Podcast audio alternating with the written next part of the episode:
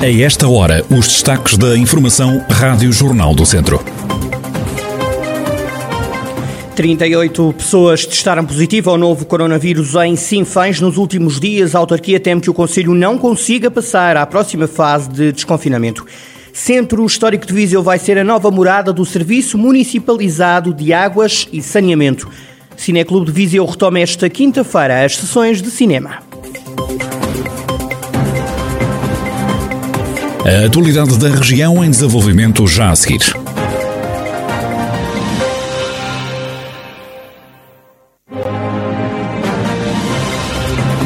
Noticiário Rádio Jornal do Centro, edição de Carlos Esteves. 38 pessoas foram infectadas pelo novo coronavírus em apenas uma semana no Conselho de Sinfãs. A origem está, neste caso, focada nas escolas. A situação provocou o encerramento do centro escolar de Tarouquela. Além disso, foram enviadas três turmas para casa no complexo escolar do Conselho, como dá conta o Presidente da Câmara, Armando Morisco. A situação provocou uma tomada de decisão por parte da Autoridade de Saúde relativa ao encerramento de um centro escolar, Tarouquela, que entretanto já reabriu para as turmas do terceiro e quarto ano, bem como o isolamento de três turmas uh, do Complexo Escolar de Sinfãs e uma turma da EB23 uh, de Sinfãs. Isto tudo levou também a que esteja um isolamento profilático de aproximadamente 400 pessoas. Foram realizadas nestas, nesta semana de 14 a 21 de abril centenas de testes pelas empresas naturalmente credenciadas e que, e que laboram aqui no território.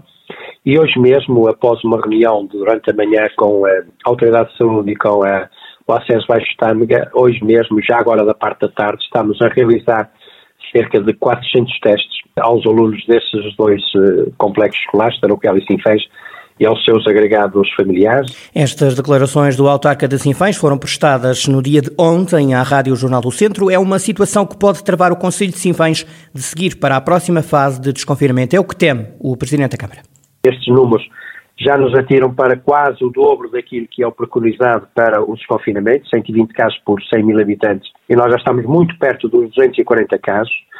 Creio que não iremos a tempo de recuperar no período de falta para podermos avançar na próxima fase de desconfinamento e isto leva-me aqui além da preocupação com a, com a matéria em termos de saúde, como é evidente, e essa naturalmente é a primeira preocupação, o bem-estar, a saúde das nossas pessoas. Felizmente tem acontecido estes surtos, mas para já, por enquanto, felizmente, sem consequências de maior a nível de, de, saúde, mas também nos leva para uma preocupação acrescida que é a questão da economia. Agora que estávamos e que fizemos um esforço muito importante para avançarmos nesta fase de abertura da nossa economia, corremos aqui o risco, e eu quase que, que, que, afirmaria que ou não avançaremos para a próxima fase, ou até poderemos, enfim, correr aqui outros riscos até de reverdir. Também Manuel Pereira, o responsável pelo agrupamento de escolas de Sinfãs, diz preocupado com aquilo que se está a passar em Sinfãs. Relativamente ao meu agrupamento, enfim, tenho três turmas de primeiro ciclo e pré-escolar em casa, porque foram detectados um ou dois alunos em cada turma que deram positivos, e tenho uma turma da EB23, segundo ciclo, que por acaso já regressa à escola amanhã, Portanto, a situação é esta, não, não é muito grave, é uma situação preocupante, mas não é muito grave. É um caso único ou já aconteceu algo semelhante em Sinfãs? Não, estas situações acontecem agora, como aconteceram em setembro, logo que abrimos as aulas no início de setembro, outubro, nas primeiras semanas, fomos tendo sempre, todas as semanas, alguns casos positivos nas nossas muitas escolas do agrupamento. E, enfim, as autoridades de saúde na altura tinham uma forma de decidir, mandavam o aluno para casa que fosse dado como positivo e dois ou três alunos que estivessem mais próximos deste caso. Neste momento, a decisão, as opções da Autoridade de Saúde são diferentes. Na turma onde aparecer um caso positivo, vai a turma toda para casa e a diferença está, está apenas aqui. Manuel Pereira, responsável pelo agrupamento de escolas de Sinfãs. Fernando Figueiredo vai avançar como candidato do Iniciativa Liberal para a Câmara de Viseu nas autárquicas deste ano. O anúncio foi feito pelo partido. Nas últimas horas, o coronel de Infantaria na Reforma já foi deputado do CDS na Assembleia Municipal e também na Assembleia Intermunicipal de Sim Viseu de Alafões. Lidera assim a lista liberal para a autarquia de Viseu. Em declarações à Rádio Jornal do Centro, o responsável da comunicação da Iniciativa Liberal em Viseu, Pedro Alexandre Pereira, diz que Fernando Figueiredo tem o perfil indicado para levar as ideias do partido avante. Fernando Figueiredo foi uma pessoa que nós consideramos que teria o perfil indicado para levar as nossas ideias avante, pelas mais variedíssimas razões. Fernando está desde o início ligado ao nascimento da Iniciativa Liberal em Viseu, foi um, um dos primeiros contactos da, da IEL no, no nosso Conselho, teve, teve uma importância essencial na constituição das listas quando concorremos às eleições legislativas e teve ainda que não como, como membro da Iniciativa Liberal, mas esteve sempre com uh, proximidade ao núcleo de Viseu e à, e à coordenação na construção do que veio a ser o AIL Viseu que temos hoje. Tendo sido lançado este desafio, ele, ele, aceitou com todo o gosto, da mesma forma que a Bernadette também fez, a nossa cabeça de lista à Assembleia Municipal, e ainda que a Bernadette tenha um perfil um pouco diferente, portanto era uma pessoa que vem da sociedade, é uma pessoa anónima, que acredito que a larguíssima maioria das pessoas nunca ouviu falar. O Fernando é já amplamente conhecido, é uma pessoa que é, que é reconhecida e é querida de muitos vizinhantes, e acho que temos aqui um bom equilíbrio. Antes do anúncio do cabeça de lista, já a Iniciativa Liberal tinha anunciado 100 medidas que queria ver implementadas em Viseu. Uma das principais medidas é a reforma da fiscalidade, redução de carga fiscal, da burocracia e melhoria dos serviços sociais. São algumas das outras medidas do partido para Viseu. As eleições autárquicas estão marcadas para o final do verão. O atendimento dos SEMAS, o Serviço Municipalizado de Águas e Saneamento de Viseu, vai mudar de sítio. Salta do edifício da Câmara para o Centro Histórico, como adianta a Presidente da Autarquia Conceição Azevedo.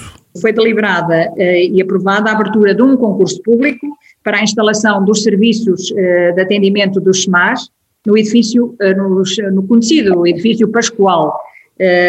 o investimento é um investimento de cerca de 540 mil euros e, e insere-se também na estratégia de revitalização do Centro Histórico de Viseu, que visa a criação de âncoras uh, naquela cidade. A oposição PS na Câmara de Viseu até nem discorda da mudança do atendimento ao público dos SEMAS, mas pela voz do vereador Bailan Tunes não poupa nas críticas ao Executivo Municipal quando precisamente já estamos a avançar para a obra do edifício sede do SEMAS, vão avançar para o serviço de atendimento e comercial ao mesmo tempo.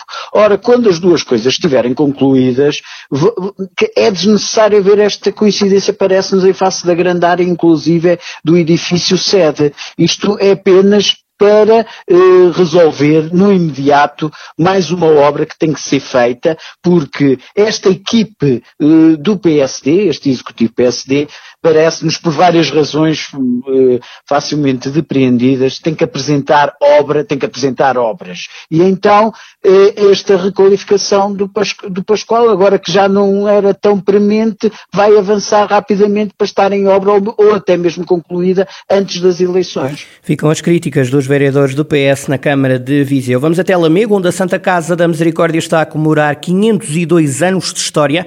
O provedor da instituição, António Carreira, faz um balanço positivo da atividade desta instituição com mais de cinco séculos de vida.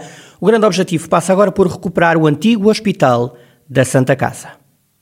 Há um projeto muito importante para a Santa Casa que era a recuperação do antigo Hospital da Misericórdia. Esse é um objetivo, digamos, em termos materiais. Mas nós, para além desse objeto, objetivo material, temos aquele que é o objetivo de fazer bem aos outros. E temos muitas valências, desde lar de idosos, ao CAT, à creche, ao jardim, serviço de apoio domiciliário, que não temos protocolos, infelizmente. E acho que é um objetivo que deve unir todos os lamacenses. Não é só os associados da Santa Casa, nem é só a Santa Casa, todas as lamacenses, as instituições, incluindo a autarquia, deve mobilizar-nos a todos, porque é uma parte que está em obras para a instalação de uma clínica de hemodiálise e que brevemente eh, abrirá António Carreira, provedor da Santa Casa da Misericórdia de Lamego, a instituição está a comemorar 502 anos de atividade. Voltamos a Viseu para lhe dizer que é hoje que o Cineclube regressa às sessões de cinema. O regresso fica marcado pela estreia do filme Prazer Camaradas, de José Felipe Costa, como dá conta Rodrigo Francisco, da direção do Cineclube. Um filme que também foi prejudicado pela pandemia porque já está pronto há algum tempo e não pôde sair em sala. Uh, e hum, quisemos, uh, propositadamente, marcar este filme uh, que aborda um período histórico também muito vivo, uh, Portugal, pós 25 de Abril. Uh, quisemos o regresso em Abril com um filme de um realizador português próximo do Cineclube, uh, um filme que é o Prazer Camaradas, é uma reconstituição ficcionada de alguns casos, e depois daí para a frente teremos sempre sessões às quintas, eh, como é habitual. Regressam hoje as sessões presenciais do Cineclube de Viseu, três dias depois da reabertura das salas de cinema em Portugal. A reabertura, digamos assim, acontece com o filme Prazer Camaradas de José Felipe Costa, em vésperas de 25 de abril.